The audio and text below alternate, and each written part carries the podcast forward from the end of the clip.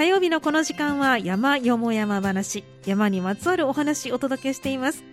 今日はまさに山の中の山のお話をしていただきます。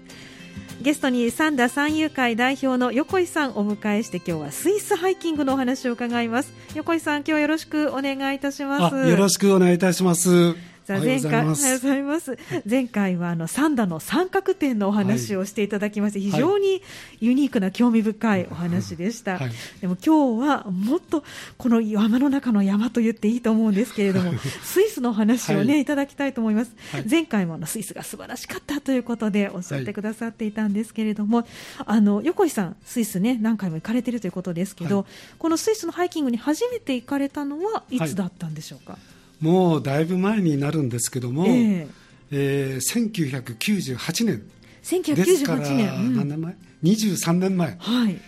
に行きました、これきっかけは何だったんですか？あの団体ツアーで、えーえーと、8日間の旅だったんですけども、はい、あの三田に住まれている、えー、夫婦ご夫妻、はいの2組だから私たちの夫妻で3組ですね、はい、3夫妻が団体ツアーに入って、うん、スイス行きまして、はい、これがまたあの駆け足な、うん、あのツアーでしてね、えもうつまみ食いです。あら。もういいとこだどばっかりをつまみ食いしてつまみ食いしていくという、はい、今でもあのツアーであの三大名峰とか言って、ええ。えー、ユングフラウとかですね、はい、あとはあのマッターホルンが見えるセルマットとか、はい、あとはあのモンブランですかね、はい、この3つの三大名峰とかってツアーよくやってますけども、えこの3つの、えー、山はもちろん、はい、あとそれ以外に氷河特急乗ったり、はい、ハイジの里に行ったり、もういろんなところにもう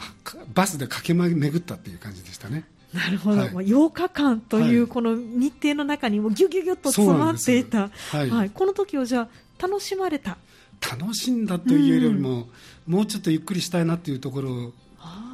だから惜し惜しいなと思ったんですけども、はい、でも逆に言えば、あのー、最初に行く時にはツアーで、はい、そういったそのいいところをね、うん、知っておくっていう意味ではあの良かったと思います。なるほど、はい、まあ、有名なところをとりあえず全部行くということで、はい。それがあってもっと見たいなという気持ちがじゃあ強まった。はいはい、もうスイスのそのユングフラワーの山見たときに、ええ、もうあの青い空の中に白い雪の山々がこう連なっている、はい、でその自分のもとにはこの高山植物がたくさん咲いている、うん、でそういった中を歩くなんていうのは今までなかったことですから、はい、もう初めて行った時にもう虜になりましたね。はあ、そうなんですね、その少しの時間でももう目を奪われていということ。で、はい、もうそれからスイスにはじゃあ何度もそうですね、それからやみつきになりまして、はい、えー、3年前になりますけども、合計すると8回行ってみます。すごい、二十数年の間に8回も、行かれてるということで、はい、そうですか、やっぱりあのスイスのその山並み景色が一番のお気に入り。そうですね、で私、なんかあの、はい、テレビでもたまにスイス放映されてますけども、ええ、見てるとすぐうずうずして行きたくなってしまうんです。はい、はい、でだから私はあの多分前世は、はいスイスの牛だったんじゃないかなと思います。それぐらい恋しくなります。スイスの牛、あの牧場にはい、牧場にいる牛になりたいですね。そうなんですね。じゃあもう導かれるようにスイスに、ね、そうですね。最初行かれて。あそうですか、はい、あの最初の最初のとっかかりも横井さんがまあツアーでも行きたいということでおっしゃったんですか？いや、その時は、うん、あの別のご夫妻の方が。行かないということでじゃあもうたまたま声をかけていただいて、行ったら横井さんがはまってしまったはまったと。そういうことです、はい、そうなんですね、はい、なるほどわかりました、はい、ではあの8回もね行かれてる横井さんはもうスイスハイキングのエキスパートだと思いますけれども、あのまあツアーで行くとまあいろんなところが見られるというお話もありましたけど、初めて行くとすれば、どこ行ったらいいかってなんかこうポイントというかおすすめっていうのはありますやっぱり定番ですけども日本人が非常に多く行かれるところですけども、グリンデルワルドっていうところが一番スイスの中では有名でして。グリンデルワルド。グリンデルワルド、はい、ここにはあのたくさんのハイキングコースが、ええ、あのあります、はい、でもちろんそのグリンデルワルドの村の中をハイキングしてもいいですし、うん、ちょっとこう丘を上がっていくような感じで行きますと、はい、もう高山植物の中を歩くことができると。で、えー、ゴンドラとかですね、えー、あのリフトなんかに乗りますと、はい、もうちょっと高いところ大体高度2400メーターぐらいまで、はい、あの上がれますから、えー、そこから今度はゆっくりゆっくりと下ってくると。あ登るのではなくて、降りてくる。降りて下ってくると、はい、そういうハイキングコースがたくさんありますそうなんですね、はい、このグリンデルワールドというところですけど、はい、なんか有名なこう山とかそういったものが見えたりはするんですやはりあの、はい、先ほど言ったユングフラウ。ユングフラウ。がユングフラウという、うん。はい、あの愛がメイン比そのユングフラウというその、はい。うん、3つの山ですね、ええ、これがもう目の前に見まして、うん、であのそのユングフラウの中には、はい、登山電車が確かヨーロッパで一番高い高度のところにある駅だと思いますけども、え Top of Europe って書いてあって、はい、あの氷河の中をくり抜いてあの行くっていうんですかね、まあ、岩の中ですけども、はい、氷河の上の方に列車で行けると。へえ、はい、そうなんですね、はい、面白いですね、はい、じゃあもうこの一都市だけでも十分うん、もう私はユングあのグリーンデルワールドにいるだけでも、はい、1週間以上楽しめるんじゃないかなと思います。そうなんですか、そんなにですか、えそのグリーンデルワールドの中で特に横井さんおすすめって何かありますか？やはりあの、えー、まあ、いくつかあるんですけども、えー、一番ポピュラーであの観光でもよく行くのは、はい、先ほど言ったあのゴンドラに乗りまして、はい、メンリッヘンというところまで登っていくんですけどもメンリッヘン。メンリッヘンというところがありまして、はい、そこももう2400メートルぐらいあると思います。えーそこのところからずっと先ほど言ったように下ってですね、うん、クライネシャイデックというところまで、はい、あの下っていく道があります、はい、その下り道には先ほど言ったユングフラウの三山が、はあ、ベルニーナ三山っていうんですかね、あれがずっと見えてます。はい、だからもう山を見ながら下っていくと、うん、でその周りには高山植物、はい、で左手の方には先ほど言ったグリンデルワールドの町が下の方に見えると、はい、で牧場ですから牛もたくさん放牧されていて、はい、それはのどかで。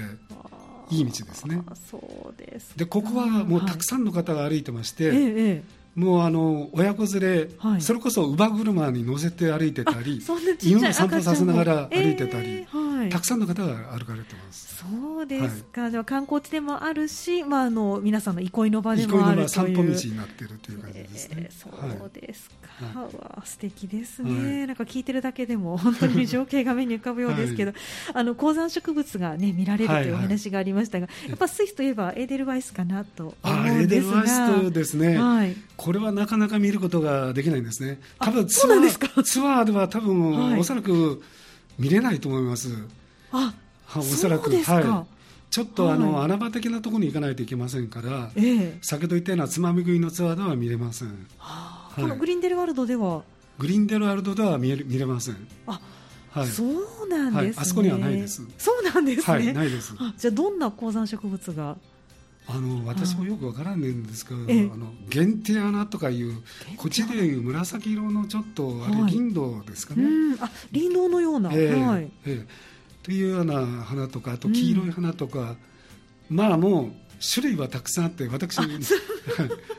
もうじゃあお花畑みたいにあもうお花畑なってるということで、はい、そうなんですね。わ、はい、かりました。ちょっとこのグリーンデルワールド覚えておいていただきたいと思います、はい、ここ行こうと思えばあの空港からは割と近いんです空港からはですね、はい、えー、グリーンデルワールドですとやはりあのチューリッヒの空港に行かれまして、はい、大体夕方には着けます、はい、あの関西空港から、まあ、成田とかああいったところを経由する、または、えー、ドイツの空港とかで経由して、はい、えチューリッヒにありまして、はい、そこに大体夕方着きますから、はい、すぐ列車に乗ればですね、ええ、グリーンデワールドまでその日のうちに着けます。はい、ということは、まあ、何時間かはかかる？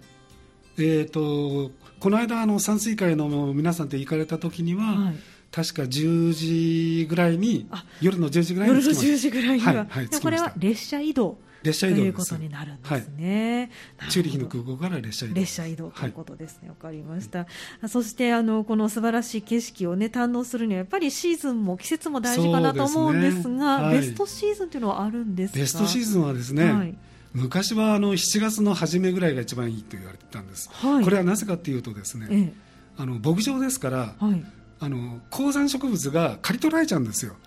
あそうなんですねはい、だからあの牧草として刈り取られる前に登ってなくちゃいけない、となると、はい、もうだんだん早まりまして、まあ、地球温暖化ですから、大体6月の下旬。6月の下旬、はい、はい、25日ぐらいから後ぐらいの10日間ぐらいが一番いいと思います。なるほど。6月下旬からも7月の頭にかけて、ここがベストシーズンということなんです。ね、昔より2週間ぐらい早くなってます。はあ、そうなんですね、はい、牧場だからということでおっしゃってましたけど高山植物買っちゃうんですね、えもうあのすごくびっくり。牛はあの高山植物食べてますからあそうなんです。ね。日本では取っちゃいけないと言ってますけど、ええね、牛はどんどん食べてます。あでもまた生えてくるんですね。生えてきます、はい、面白いもんですね。そうなんですね。ですからあの、美味しいですよチーズとか牛乳が。そうですよね、はい。はい、いや本当にね、このホテルの話もちょっとまたお聞きしたいと思いますけれども、わ、かりました。6月初え下旬から7月初旬にかけてがベストシーズンということででね、雨とかあんまりスイスは心配しなくていいんでしょうか、雨はですね、あまり降らないです。あまり降らない。おそらく日本の雨みたいな眺め、今回みたいな眺めはまずないです。じゃ晴れの日が多い。晴れの日が多いです。ただあのその日のうちに曇ったりはします、はい、でひどい時にはあの下界の方で雨なんですけど、ええ、その先ほど言ったそのロープウェイで上に上がっていったら、はい、上の方は雪だったということもあります。6月下旬で雪の可能性もあるという、はい、一度そういった経験もあります。あそね、その日の夜は雨で次の日の朝じゃあロープウェイ乗って、はい。え、あのハイキング始めようと思ったら周りは銀世界でした。ということは結構装備としてはあの日本の夏山よりはもっとまあ、夏山の格好でいいんですけども、ええ、安全を考えてそういうような防寒具とか、はい、あのそういう雨具とか、え、そういったものが必要でしょうね。なるほど、はい、そうですか。分かりました、はい、さあ先ほどあのスイスね行くならまあ、最初はツアーグリーンデルワールド。グリーンデルワールド、うん、これはツアーでも個人でもどっちでもいいですか？どうでしょうか？いや最初は先ほど言ったように、えー、ツアーで行かれた方がよろしいと思います。はい、慣れてきたら、ええ、個人で行かれた方が絶対いいです。やっぱりツアーはかなりつまみ食いだけですから。そうなんですね、はい、あの横井さん、えっと、全部で8回に行かれたとおっしゃってましたけど、はい、ツアーで行かれたのは1回だけです最初の1回目だけです。じゃあもう2回目から全部2回目から全部全部自分でアレンジしてえすごい。ツアーあの一人で一人というかあの、家内とですけども、はい、でこの間の8回目は山水会のメンバー3名とですけども、もう全部個人ツアーです。個人ツアーというか個人旅行です。すごい。そうなんですね、はい、なんかご不安とかはなかったですか？個人で手配されるにあたって、まあ、やはりあの英語も私あんまり喋れませんからですけどただあの結構、ええ、あの喋る言葉のパターンがもう、うんうん。まあ、旅行だと、ええ、はい、決まっていますもんね、決まってますから、ええもう片言見事で、はい、もう二言見事で通じます、はあ、そうなんですね、はい、じゃあホテルなんかも全部ご自分でお調べになって、はい、インターネットで調べて予約してから行ってます、はいそうなんですね、そうですか。あの特におすすめのホテルとかありました？ああたくさんあります。たくさんありますか？はい。あのー、そうですね、はいグリーンデールワールドでもあええ、あるあ、まあ、ちょっと今、名前忘れましたけど、はい、ちょっといいホテル、うん、あのやはりあのお料理が美味しいところがいいですね、それとあの、うん、景色がその食べるレストランというか、食堂っていうんですか、え、そこからの眺め、山の眺めがいいところ。大体高台にありますからね、ホテルって。はいはい。だから山々を見ながら食事ができる。ああすごいで、なおかつ先ほど言ったように美味しい料理。はい。こういうところはグリーンデバルドにもありまして、はい。あとえっ、ー、とベッドマーアルプっていう、うん、ちょっとローカルのところなんですが、はい。あのそこのベッドマーホフっていう、はい、あのホテルがあるんですけど、えー、そこもとても良かったですね。そうなんですね、はい、もうホテルもでもあのそうやって景色が堪能できるような作りになってる。なってますもう食べるところから山々を見ながら食べられるようになってます。じゃあもう朝日夕焼けそうですね。そういったもの特に夕焼けあの先ほど言った雪の山ですから、えー、そこにあの反射してピンク色に染まってる山を見ながら 食事をするなんていうのは最高ですね。贅沢の極みですね、はい、そうなると。ワイン片手に、ワイン片手に。美味しいチーズと。美味しいです。美味しいチーズ。はい、素敵ですね、えー、いや本当にお話聞いてるだけでもすごいね 今にも行きたくなる方も 多いかと思いますけれどもね、はい、ちょっとあの話前後しますけど、まあ、個人手配であの行かれることがね多いということでお話がありましたけど、もう関空からはスイスまでっていうのは直行便は出てないんです関空からは直行便はないんですね。はい。あのフランクフルトドイツのフランクフルトで経由するか、はい、えー、フィンランドのヘルシンキで経由するか、はい、あとはあのオランダのアムステルダムですね。はいまあまあ、そういうオランダとか、フィンランドとか、あのルフトハンザあの、ドイツの飛行機、で最近ではこの間の8回目の時には、中国ですね。あ中国はい、北京経由で、はい、え。えー、行きました。だ中華航空ですね、ええ、これもあの1回だけ乗り換えればあのチューリヒかジュネーブに着くことができができるということなんですね、はい、まあ、直行便だったら成田から行かなきゃいけないそうですね、まあ、どの道1回は乗り換えなきゃいけない。そうなんですはい、ということなんです、これはまあツアーで行っても同じことになりますよね、ツアーだったらもっとひどいでしょうね、あそうですか。アラビアの国経由になるからもっと時間かかるんじゃないですかね安いです、あっちのなるあなるほど、そういうことなんですね、はいはい、で個人で行けば、まあ、1回経由すればいいというぐらいになると思いますけど、やっぱり時間はかかりますか？大体、1回乗り継ぎますと、はい、早くて14時間ぐらい10時間ぐらい、はい。まあ、半日以上使って行かなきゃいけないということ、ね、ただあの時差時差がありますから、ええ、あの夏でしたらサマータイムで7時間の時差があります、はい、ですからその場合には朝、まあ、例えば関空を9時から10時の間に出れば、はい、夕方の4時ぐらいにはもうチューリヒにとかジュネーブには着くことができます。なるほど、えーと、朝というのはあ関空に9時10時朝の9時、10時。ぐらいに出れば、はい、まあ、向こうの現地で夕方に着く夕方に着くことができます。あとなると、割とあの過ごしやすいですね。時差のこう時差ボケにもなりにくいというか。ね、だから、それでついて、ちょっと、まあ、先ほど言ったように汽車乗ったら、ええ、すぐホテルに入って寝ることができますから、はい、はい、なるほど。そ、ね,、それが一番いいでしょうね、ちょっともう近くのとこまで行って、ホテルに泊まると、うん、ですぐ寝ると、はい、これが一番いいと思います。これはあのまあ行き帰りだけでね、1日2日はちょっと使うことにはなりますけれども、ね、あの横井さんとしては何日ぐらいあの日数があれば。もうあればあればたくさんいいんですけどもちろん大体私、その8回、まああの個人的には7回ですけども、大体平均すると10日ぐらいです。はい、1週間ではちょっともったいないです。ああそうですか。もうあの2日潰れますからねそういう意味でそうですね、行き帰りで、はいはい、ですからやはり10日は最低欲しいですね。これはもうあのグリーンデールワールド1箇所でも10日ぐらいあった方がもう本当はそうなんですけども、はい、まああのもう一つ有名なところはやっぱりセルマットっていうマッターホルンで有名なセルマットですね、はいまあ、ここの2つがやはりおすすめでしょうね。なるほど、はい、今この2箇所行こうと思ったら、まあ、ちょっと10日でも足りないかなぐらいの、まあ、でもまあまあ、10日あれば2箇所は行けると思います、なるほど、わ、はい、かりました、はい、はい、ではちょっと1曲お送りして、あの横井さんのね、あの思い出に残るエピソードなども伺っていきたいと思いますので、後半もよろしくお願いします。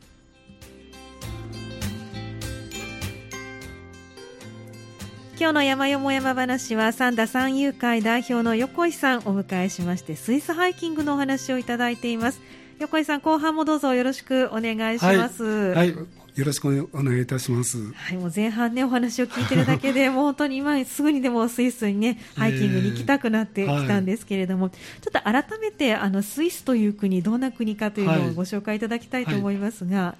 はい、あのスイスという国は、英摂中立国の国で、はい、あの戦争しない国なんですけども、ええ、でもやはり徴兵制はありまして、はい、あの若い二十歳前後の男性が、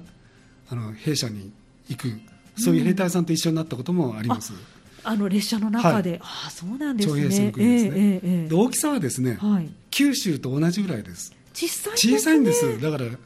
国自体はもう本当九州と同じぐらいなので小さいです。はいそんなに小さいですね、はい、なんかあんまりそこまでのイメージがなかったですが、えー、はい、でもあの列車はもういろんなところ中央に、えー、もう観光立国ですから、えー、列車はいろんなところ走ってます、はい、はい、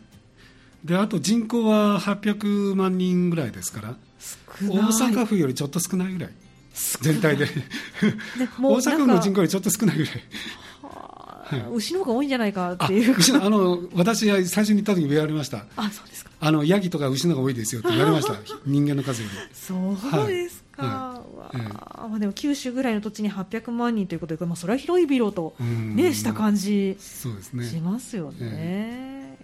えそうなんですね。でもそこに、まあ、観光立国とおっしゃいましたけども、はい、名だたる山々が山々がたくさんあるということで、特にあの南側の方に多いですね。えー、南方南側です、ね、南側に多い、ということなんですね。わ、はい、かりました。まあそんなスイスですけれども、横井さん、おすすめのこう観光地だったり思い出に残るエピソードがありましたら教えていただきたいと思います。あの先ほど言いましたその、エーデルワイスですね、はい、これを一番最初に見つけた時はもう本当嬉しかったですね。あなかなかなかなかないなかなかないんですね。です。あの観光ガイドブックにちょっと難しいところなんだけども行ったら、コース行ったら見つかるかもわからないって書いてあったんで。そそれ第2回目の時だったんですけど、にエーデルワイスを見つけた時の感動はすごかったですね。これはどちらで見つけられたあやはり、ね、先ほど言ったツェルマットです。ツェルマットツェルマットの,、もうあのオーバーロートホールンという、はい、かなり3000メーターぐらいまでロープウェイで上がれまして、はいそこからちょっと、えー、左の方ですかね、はい、谷を下っていくんですけども、え。その下り始めのところにありましたね。そうです。大体高度でいうと2700メーターぐらいのところにありましたかね。そうなんですね、はい、これは割とあの難しい場所なんですか、もうハイキングの道の横にありましたそうなんですね、はい。はい。まあ、ただ、うん、あの、ほとんど歩いてないです。あ先ほど言ったようにあの高いところで、高度が高いところですから、えーえー、あまり日本人のが全然歩いてないです。そうなんですね、はい、あのエーデルワイス見られたのもここだけなんですか？いや、それ以外にですね、えー、あのツェルマットの隣、ちょっと手前にあるんですけど、はい、サウスフェイっていう町があります、はい、ここがバスでしか行かれないんですけど、うん、あツェルマットもサウスフェイも車では入れないんです。あ。もう中は電気自動車しか走ってません。はい。はい、電気自動車しか走ってない、走ってない、はい、でそのサウスフェイですね、えーここにも、あのエーデルワイスはあります。はい。これも山の中。山っていうかやっぱりハイキングの道の途中にあります。もうここはたくさんありましたね。そうですか、もう2回目ですから、ちょっと感激は薄かったけど、なんだ、こんなにたくさんあるじゃない で、そのそばで牛が先ほど言ったように食べてますから、エーデルワイスの横で。食べてるんですか？食べてます。あちょっと食べないでって言いたくなるような。そうなんです。えー、そうなんですね。サースペイ、ここもすごくいいところですね。そうですここはあの、ちなみに、あの日本の日本のワールドカップの合宿地にもなったところです。あ、2010年だったかな。そうですか、サッカーのワールドカップの合宿地だ。サースペイで合宿してます。じゃあ結構高度が高いところでそうですね。2200メートルぐらいですかね。はい、そうなんですね、はい、なるほど、わかりました。じゃあ、まあ、あのエーテルバイス、なかなかないとおっしゃいましたけど、まあ、見ることはよく行ったら、これ個人ツアーで行かないと見つからない。ということで、はい、ね、スイス私は穴場3箇所知ってますけどね。あ、そうなんですか。こっそり。調べに調べて。ええ、3箇所あるっていうのは知ってます。あ、4箇所だ。4箇所は知ってます。まあ、それやっぱり、あの、南の方というか、ツェルマットの方が。ツェルマットで2箇所、まあ、サースペイで2箇所。ということは知ってます。そうなんですね、はい、まあ、じゃあここに行かないと、まあ、見られないとい。うことなんですね、はい、この間の山水会の方たちも、はい、だから見せてあげました、はあ、そうですかかったです、これあの最低のはやはり先ほどおっしゃった6月下旬から7月上旬にかけて、ということですね。大体、やっぱり7月の上旬ぐらいですかね、咲い。てるに咲いてるということで、まあ、夏季の,、ね、あの時期というのはなかなかタイミングが難しいものがあると思いますけれども、はい。もし見られたいということはやっぱそこの時期を狙ってそうですね。行かれるというのが、はい。ということですね。わかりました、あのまあ、たくさん行かれてるのでエピソードたくさんあると思うんですけれども、特になんか他に思い出に残っていることってありますか？あそうですね、あのミューレンっていう町が、グリーンデワルトからちょっと外れたところにあるんです、ミューレンってちょっとあの氷河の谷の上にあるんですけど氷河の谷の上にある、はい。そこのミューレンっていうところに、ブルメンタールっていうあのもう花の谷っていうんですかね、はあ、あるんですけども、はい、もう一面花だらけですね。もう本当にすごいです、はあ、そうですか、はい。でそこのですね、はい、ミューレンからシルトホルンという、あのジェームス・ボンドのあのエリザベス女王が陛下、女王陛下なんとかってんで、ジェームス・ボンドの007で、はい、あの舞台になったところ、シルトホルンっていう山頂に、ええ、あの回転展望台があるんですね、回転するんですね。はい、え回転するって展望台が。展望台が回転してるんです、ぐる っと回って、360度ぐるっと回っていくんです。はあ、なんか不思議な感じですね、はい、それ。で、そこの上で、モーニングが食べられるんですね、実は言うと。ええ、ですから、あのこの間の山水館のメンバーともそうですけども、はい、一番のロープウェイに乗って、はい、その回転展望台に行って、はい、えー、朝食を山を見ながら食べたと、えー、すごい。でもう一つそこでですね、トイレがありましてね、えー、そこのトイレの中行ったら、あの男の人が って言ってですね、はい、その後で女性が「What are you doing here? あなたここで何してんの？はい、って女の人が言うんですよ。トイレにトイレしゃがんでたら、うん、便座にしゃがんでたら、はい、って言うんですね、はい、でその後にですね、えあのシャワートイレですね。ホースついてるシャワーありますよね、はい、あのシャあの洗浄するのが、うん、あのウォシュレットじゃなくて、えそのあのシャワーのホースなんです。それが続いてかかってまして、ええ、それを取り出して先端がですね、はい、ピストルの格好してるんですよ。面白い、ね。はい、でピストルの引き金を引いたら、水が出るようになってるんです、はい、でそれでもって、まあ、お尻を洗うんですけども、で引き金引いたらですね、ピストルがバンバンバンって言うんですよこれはびっくりしましたね、トイレの中で。なんかあの落ち着いてトイレ行けないですよね。えー、だからジェームズ・ボンドの中で来てるんですね、それ。えー、面白いですね、まあ、本当すごいギャグでしたね、あれはもう本当もう、それがもう印象的でしたね。ですか、えー、なるほど、えー、そんなところもあるんですね。あるんですね、もう本当に。なかなか楽しいところですね。そうですか。はい、じゃあもうあの山以外にも楽しめるところがね、ねたくさんあるということで、えー、そうなんですね。あの横井さん個人でね行かれてるということは、やっぱ現地の方とこう交流するような機会って終わりなんですか？現地の方とはあんまりないんですけども。あの何しろいろんな国の方が来てますので、はいええ、挨拶する言葉がいろいろですね。あそう、ね、だから、あこの人は何人かな、うん、中国人かなと思ったら你好 って言ったらこの人韓国の人かなと思ったら、うん、もうそういうんで、はい、あのいろいろ言葉を、ええ、でも大体あのハローで大体通じます、うん、もうハローって言ったら、え、ですけどもいろんな外国の方がやはりハイキングされてます。多い、はい、そうなんですね。はい、であの、ホテルの中ではもう先ほど言ったように、はいあのちょっと喋れればなんとか行けますから、はい、あの皆さん心配することなくスイスにどんどん行かれたらいいと思いますね、うん、基本は英語が通じると思ってい。たらいい、ということです、ね、あの、うん、国自体はドイツ語です。あそこは。70%の人がドイツ語です、はい、で20%ぐらいがフランス語ですかね、うん、でイタリアに近いところがイタリア語、はい、あとちょっとロマンシュ語とかいう、はい。ねありね、ありますけども、え大体がドイツ語ですね、はい、ですから挨拶も Guten Morgen とか、Morgen とか、そういう言葉言ってましたね、はい、まあ、でもホテルの中ではまあ英語で。そう、まあ、英語、まあちょっとだけ英語、はい、なんかメニューとかも英語なんですか？レストランとかの。ああほとんど英語です。あそうなんですね。あ、まあ、ドイツ語が多いですけども英語もありますし、ええ、ちょっとあの有名なとこだったら日本語のメニューもあ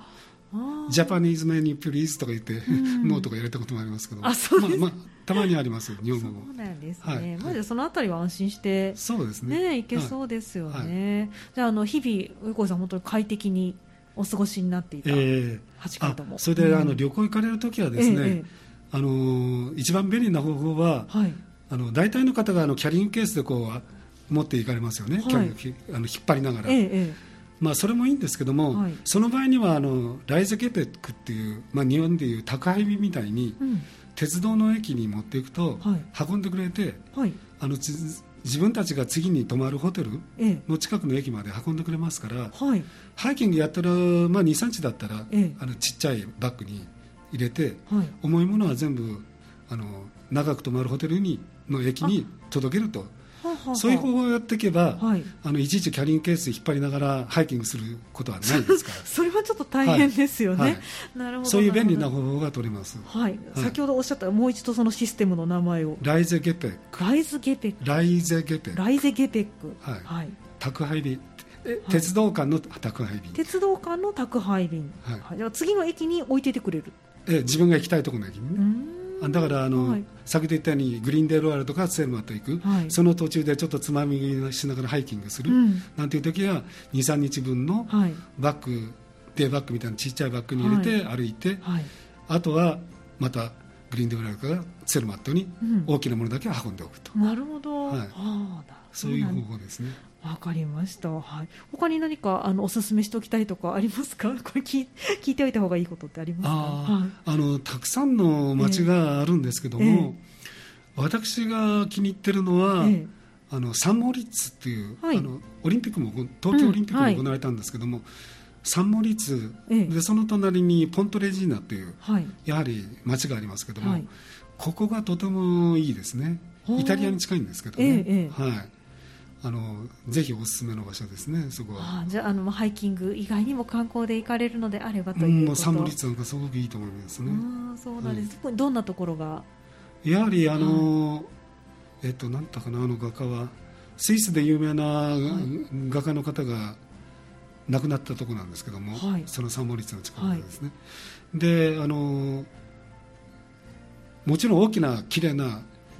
あの湖がありまして、えーえー、はい、そこではあの若い人はウィンドサーフィンなんかやってます。そうなんですね、はい、でそこからちょっとロープウェアがあれば先ほど言ったように、えー、ハイキング道がありますし。ここもハイキングができるんですね。はい、サンモリッツポンポントレジーナ、はい、で特にあのポントレジーナからイタリアの方に行った、はい、ラーゴビアンコっていう白い湖池、はい、うん、湖かな、はい、ラーゴビアンコという湖があるんですけども、えー、そこのところをずっとハイキングしていくと、うん、先ほど言った登山列車を横べてに見ながら歩いてきて、えーはい、あのとてもいいハイキングにしてですね。そうなんですね、はい、いやもう